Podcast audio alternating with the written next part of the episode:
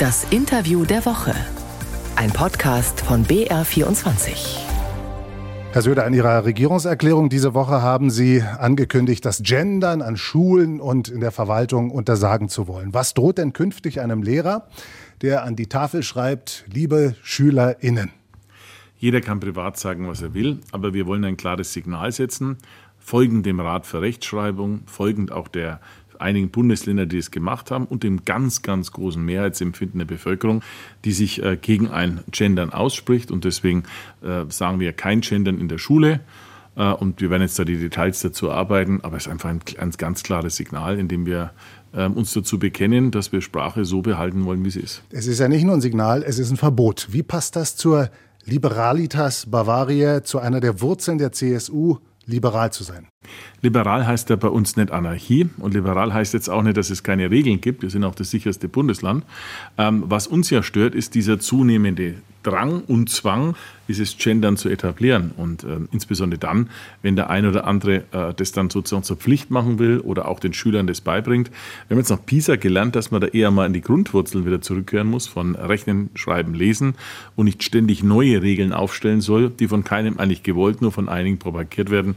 Insofern glaube ich, ähm, haben wir, setzen wir dann ein klares Signal und im Endeffekt bin ich der festen Überzeugung, dass die überragende Mehrheit der bayerischen Bevölkerung das gut findet. Jedenfalls sind die Reaktionen so. Ich will mal eine Stimme rausgreifen. Es gibt ja viele befürwortende, wie Sie sagen, aber auch kritische.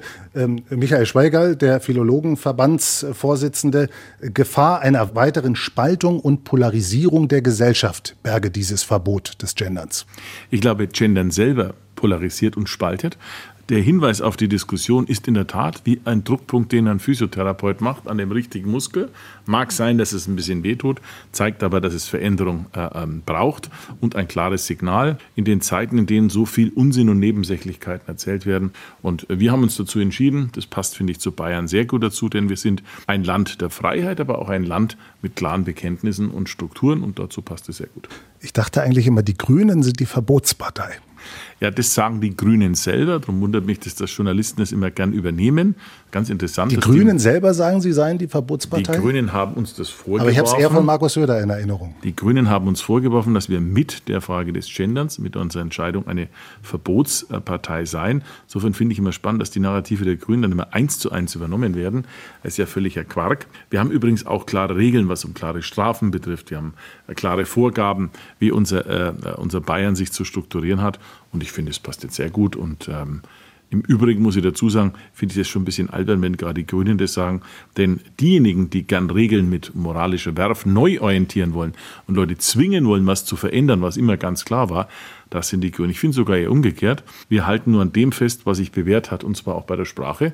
Und deswegen stehen wir zu unserer Sprache, zur deutschen Rechtschreibung.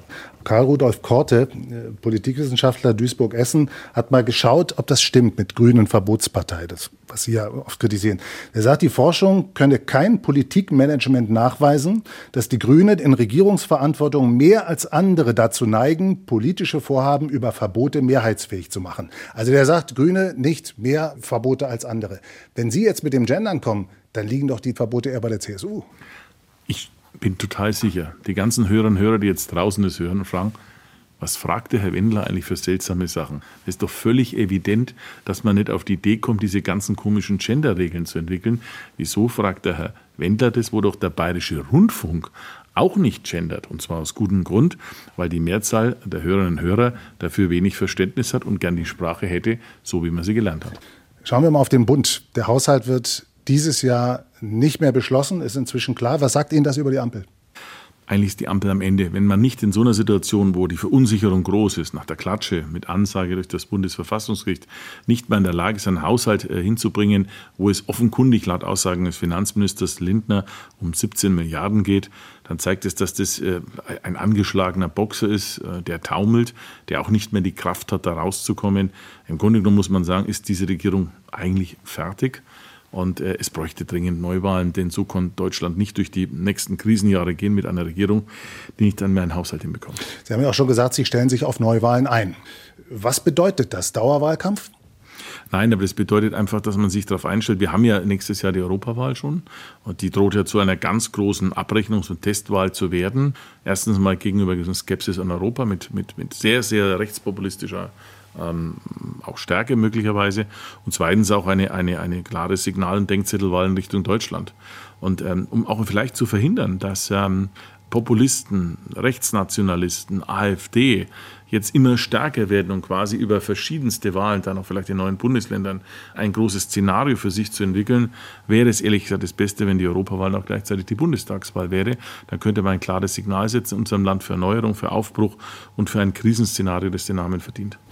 Der Kanzler hat in seiner Regierungserklärung gesagt, am Alltag der Bürger werde sich nichts ändern durch diese Haushaltsunsicherheiten. Steht dieses Versprechen noch im Raum aus Ihrer Sicht? Ich glaube nicht, dass sie es halten können. Aber das Schlimmste an der Regierungserklärung war nicht der eine Satz, sondern die gesamte Anmutung. Tagelang wurde gesagt, der Bundeskanzler hält eine Regierungserklärung und gibt den Menschen Halt und Hoffnung. Das war überhaupt nichts. Also selbst die eigenen Leute und selbst auch äh, Journalisten, die jetzt im Moment weniger skeptisch wie wir sind gegenüber dem Bundeskanzler, waren massiv enttäuscht. Und äh, das Schlimmste ist übrigens, wenn ein Führer, ein Leader, eine Spitzenpersönlichkeit die eigenen Leute nicht mehr begeistern kann. Und das war bei dieser Regierungserklärung so der Fall. Und deswegen, glaube ich, war die Regierungserklärung der Anfang vom Ende der Kanzlerschaft schon. Durch diese Haushaltskrise stehen ja auch in Bayern Förderbescheide im Ungewissen, kommen nicht. Es geht um insgesamt 1,3 Milliarden im Moment.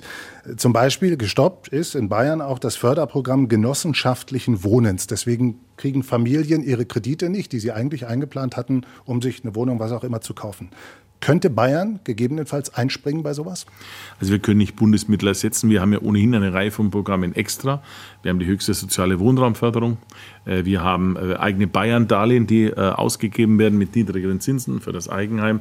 Also wir versuchen eine Menge schon zu machen. Wir können aber nicht jedes Bundesprogramm ersetzen. Es geht auch nicht finanziell.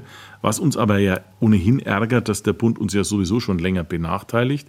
Schauen Sie, das ist ja eine Kette von Entscheidungen im Wohnungsbau, die falsch waren. Denken Sie an das Hin und Her bei Habeck bei der KfW-Krediten, wo viel an Wohnungsbau eingeschlafen ist und der Bund müsste eigentlich ein Wohnungsbauprogramm machen. Unser Problem ist jetzt folgendes. Wir glauben, dass der Bund auch das Geld einsparen könnte und trotzdem wichtige Investitionen machen können. Wir halten dieses Heizgesetz für völlig verfehlt mit riesen Milliardensummen, die dahinter stehen. Wir sind der Überzeugung, dass diese Kindergrundsicherung zwar viele ähm, Bürokraten glücklich macht, aber kein Kind, weil kein einziger Cent mehr an Familien fließt. Und wir sind der Überzeugung, dass das Bürgergeld nicht nur vom finanziellen Volumen, sondern von der Zielsetzung in eine völlig falsche Richtung läuft. Es wird eine Steigerung um 12 Prozent haben, hat aber vor allem die falschen Anreize und die wenig richtige Balance zwischen denen, die arbeiten, was man bekommt, und wenn man nicht arbeitet. Also es gäbe eine Menge an echtem Reformbedarf. An all diesen Punkten verweigert sich die Ampel. Warum? Weil es ideologische Projekte sind und mit Ideologie kann man den Alltag der Menschen nicht verbessern.